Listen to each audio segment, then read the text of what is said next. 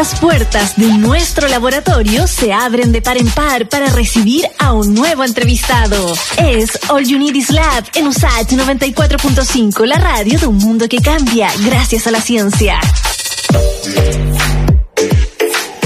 Comentábamos al principio del programa, el síndrome multisistémico inflamatorio pediátrico, como conocido como PIMS por sus siglas en inglés, es una afección grave que al parecer está relacionada con la enfermedad del coronavirus 2019. Rara vez algunos adultos desarrollan signos y síntomas similares a los del PIMS, pero algunos niños con el síndrome sí empeoran rápidamente al punto en que incluso puede peligrar su vida. Todavía hay mucho que aprender sobre este síndrome inflamatorio emergente y por lo mismo tomamos contacto con Juan Pablo Torres, pediatra, infectólogo, doctor en ciencias médicas y académico de la Facultad de Medicina de la Universidad de Chile. Juan Pablo, ¿cómo estás? Hola Juan Pablo. Hola,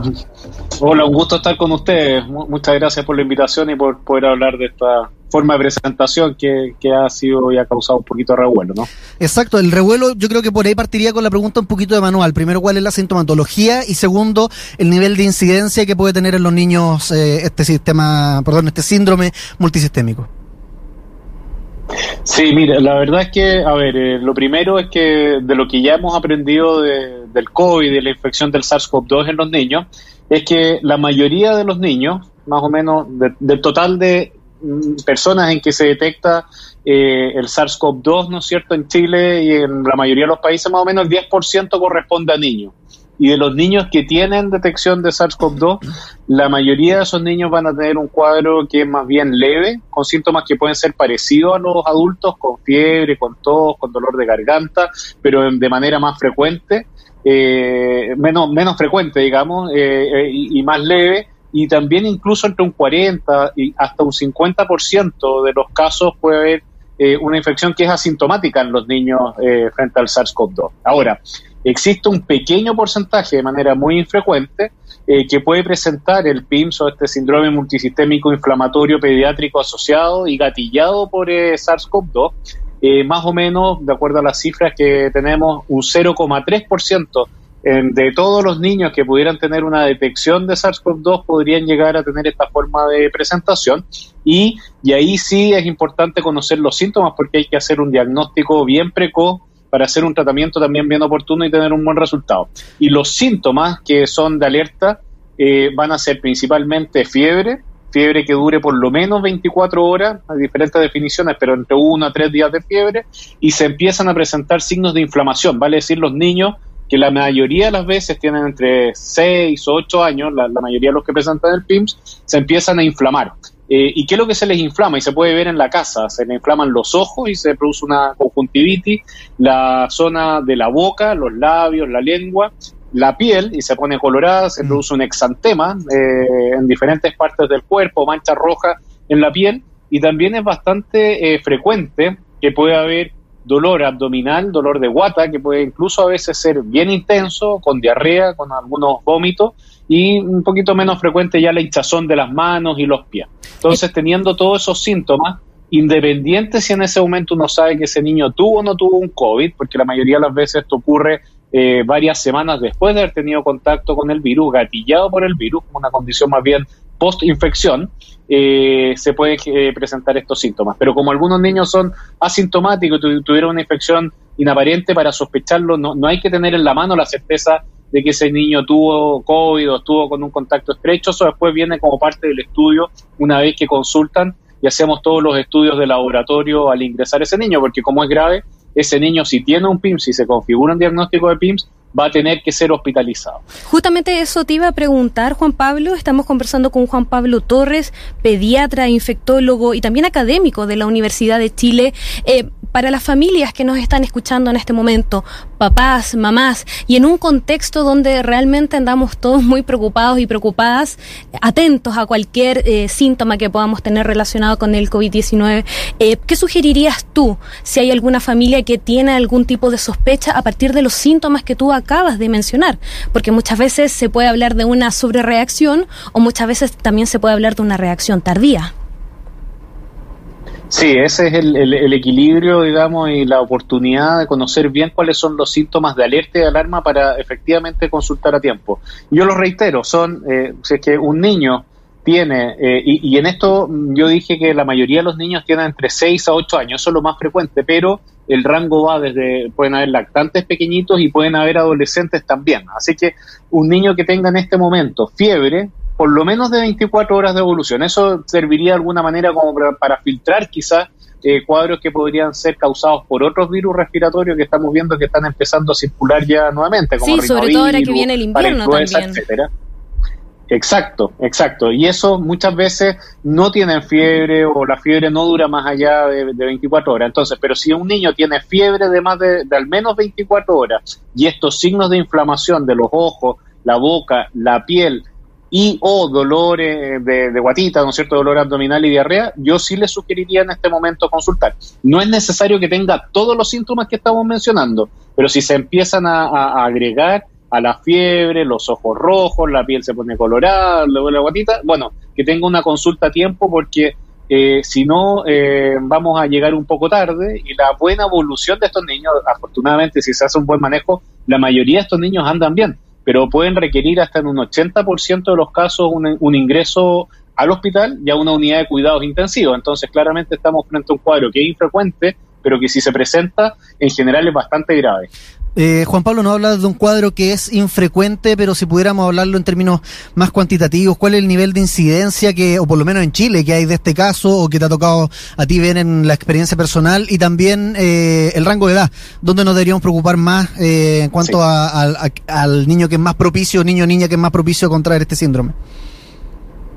Claro que sí. Nosotros tenemos a través de tenemos una red, digamos, a través de varios infectólogos pediatras, desde Arica hasta Punta Arenas, hemos ido eh, haciendo un reporte de estos casos desde que tuvimos noción de que existía esta entidad, o sea, desde, desde mediados del año pasado hasta, hasta la fecha, para ir viendo cuántos casos se van presentando. Sabemos que el año 2020 eh, registramos 186 casos en esta red de reporte, que es preliminar, porque algunos después se se, se, tienen que confirmar, ingresar a los registros oficiales que lleva el Ministerio de, Salud. Pero tuvimos un poquito más de 180. Y de lo que va este año, eh, del 2021, hemos visto que han habido, hubo 16 casos desde el primero de marzo hasta, hasta, desde el primero de enero hasta el 8 de marzo, y ahora en estas últimas dos semanas, entre el 9 de marzo y el 21 de marzo, hemos registrado eh, otros eh, 8 casos más, o sea, 24 casos en total preliminar, ¿no es cierto?, de esta red de reporte durante el año 2021. Si uno eso lo pone en el contexto de los 75.000, 80.000 eh, niños menores de 18 años, claro, de los, de los, de los 75, 80.000 niños casi que han tenido detección de SARS-CoV-2 eh, en un periodo de tiempo similar, eh, fue por eso que llegamos a esta cifra que aproximadamente el 0,3%, y puede variar entre el 0,2 y 0,4%, puede llegar a tener esta forma de, presentación. ¿En qué edades? Entre principalmente alrededor de los 6 o 8 años, ah, eh, que es diferente a otras entidades, a otras enfermedades que tienen síntomas muy parecidos, como es la enfermedad de Kawasaki, por ejemplo, pero que eso lo vemos principalmente en lactantes, en niñitos que son más pequeños, eh, en general eh, en los primeros años de vida y casi siempre en menores de 5 años, que es diferente a esto que se presenta en niños que tienen una edad un poquito mayor en comparación con el síndrome de Kawasaki o enfermedad de Kawasaki, que tiene síntomas muy parecidos en su presentación a lo que es el PIMS. Juan Pablo, eh, estoy revisando acá un informe eh, emitido por el MinSal en junio del 2020, donde dice que es fundamental caracterizar este síndrome, los factores de riesgo, comprender sus causas, definir, eh, definir intervenciones también y el reconocimiento temprano por parte de los pediatras y la derivación a especialistas. Ya hace muy pocas semanas atrás cumplimos un año ya luchando contra el COVID-19. A tu juicio, ¿qué hemos aprendido hasta el momento y qué preguntas preguntas aún se mantienen en el aire.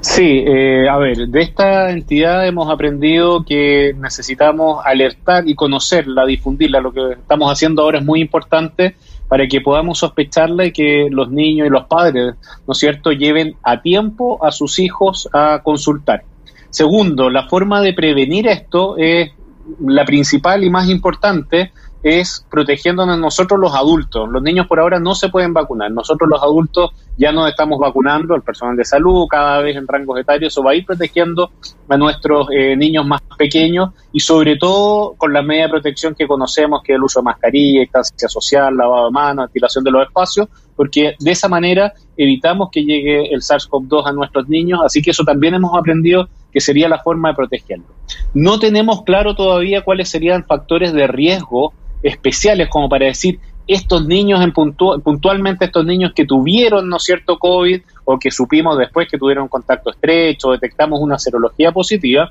eh, podrían tener un mayor riesgo de generar el PIMS. Porque si vemos los datos, más o menos el 80, 75, 80% de los niños que presentan un PIMS son niños que no tienen ningún tipo de enfermedad crónica o comorbilidad, lo que no significa que tengan alguna condición especial, sobre todo en su respuesta inmune, que es gatillada por este virus y que se ha visto que genera una respuesta hiperinflamatoria y una producción de citoquinas, que son moléculas, ¿no es cierto?, asociadas a la gatilladas por el virus, una gran inflamación que persiste por, por un tiempo, en general de varias semanas, hasta que esto ya se manifiesta, ¿no es cierto?, y termina afectando diferentes órganos. Esto puede llegar a afectar el corazón, las arterias coronarias, diferentes órganos del, cuerpo, porque también eh, hay evidencia de que se puede generar un daño endotelial, ¿no es cierto? Hay marcadores que así lo, lo, demuestran. Entonces, la verdad es que no tenemos por ahora la forma de, seleccionar un grupo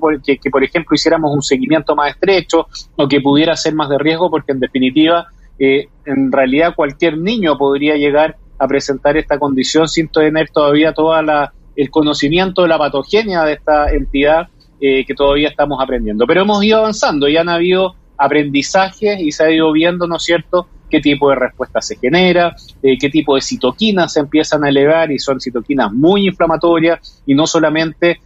citoquinas, sino que también células de nuestro sistema inmune tanto de la respuesta más eh, innata, ¿no es cierto?, como la más adquirida, con células del sistema inmune que, tienen ciertas alteraciones que van explicando que el virus gatille esta respuesta inflamatoria y que algunas semanas después se pueda manifestar entonces en este síndrome multisistémico, o sea, que abarca muchas partes del cuerpo con una inflamación importante y que puede generar entonces ser el responsable de generar esta inflamación generalizada con los síntomas que estamos conversando pero que pueden estar en diferentes partes. Incluso en los niños más grandes puede haber compromiso del sistema nervioso, ¿no es cierto? Y de la sangre. Vemos que estos niños tienden a tener bajas en, muchas de las series de, de, los componentes de la sangre, en sus glóbulos rojos, en sus glóbulos blancos, en especial en los linfocitos y también en las plaquetas. Se produce una baja en las plaquetas que puede ser detectada. Yo diría que esas son las cosas que voy aprendiendo, además del tratamiento, que sabemos ya con qué hacerlo eh, por lo menos lo extrapolamos desde el Kawasaki, hicimos algo parecido a lo que hacíamos en Kawasaki, se aplicó aquí en PIMS y eso ha tendido a resolver bastante bien la situación porque es muy, pero muy, muy excepcional que algún niño finalmente fallezca por esta condición. No debiera ser más allá del 1 o 2% de todos los casos de PIMS, usando básicamente medicamentos. Juan Pablo. Estábamos hablando, Nadia, con Juan Pablo Torres sobre el síndrome inflamatorio multisistémico asociado a COVID-19. Estaba muy interesante, la, conversación. Ahí vamos a, vamos a retomar la conversación, Juan Pablo, para cerrar. Bien cortito, estamos cortos de tiempo. Se nos cortó un ratito la conexión. Pero hacía harta mención tú al síndrome de, a la enfermedad de Kawasaki, perdón. Y me parece interesante que en Italia estaban desde el 2015 incluso analizando enfermedades pediátricas similares a esto, que ellas lo describían como Kawasaki-like pero después del 2020, febrero 2020, cuando ya empezó la pandemia, hubo una, un salto exponencial en, esto, en estos casos eh, de unas 30 veces más. ¿Se puede hablar entonces con certeza de que está vinculado derechamente al coronavirus y ambas son enfermedades eh, autoinmunes, Kawasaki y el PIMS? Sí, son bastante parecidas. La patogenia comparte algunas eh, similitudes en la forma en que se produce el daño. Eh, en ambos casos, tanto para Kawasaki como para el PIMS, se ha eh, propuesto una respuesta de superantígeno, vale decir, de que hay algo que actúa como un hiperestimulador del sistema inmune, ¿no es cierto?, en la, en la eh, enfermedad de Kawasaki, eh, incluso se han propuesto que algunos coronavirus previos al SARS-CoV-2 pudieran ser algunos de los gatillantes para el Kawasaki y claramente en el PIMS el SARS-CoV-2 sería el gatillante mm. de esta respuesta super antígeno. Y también hay otras hipótesis que tienen que ver también con con lo que tiene que ver que ocurre en el intestino, que son súper interesantes porque ahí podrían haber algunos cambios en la microbiota, ¿no es cierto? Cambios de la permeabilidad del intestino que expliquen que haya una inflamación, una respuesta también de superantígeno y que explique que haya tanto dolor abdominal y tanto eh, dolor eh, en, justamente en el, en el, aparato intestinal. Entonces son eh, probablemente entidades más o menos primas hermanas, pero con algunas diferencias en el gatillo que genera este virus que probablemente debe ser un gatillo diferente al que ocupa el Kawasaki a edades distintas, con un sistema inmune y con una madurez del sistema inmune que están en etapas de la vida que son distintas. Juan Pablo Torres, pediatra e infectólogo, doctor en ciencias médicas y además académico de la Facultad de Medicina de la Universidad de Chile. Muchas gracias por conversar con nosotros y con nosotras aquí en All Unities Lab sobre el PIMS, que definitivamente vamos a estar todos atentos y que hay que seguir avanzando en la investigación y recopilando información para que de, de todo, de, para que de esa forma, digo, todos podamos actuar de forma preventiva. Muchas gracias y por supuesto estamos en contacto. No, al contrario, gracias a ustedes, un gusto y a disposición. Estén muy bien.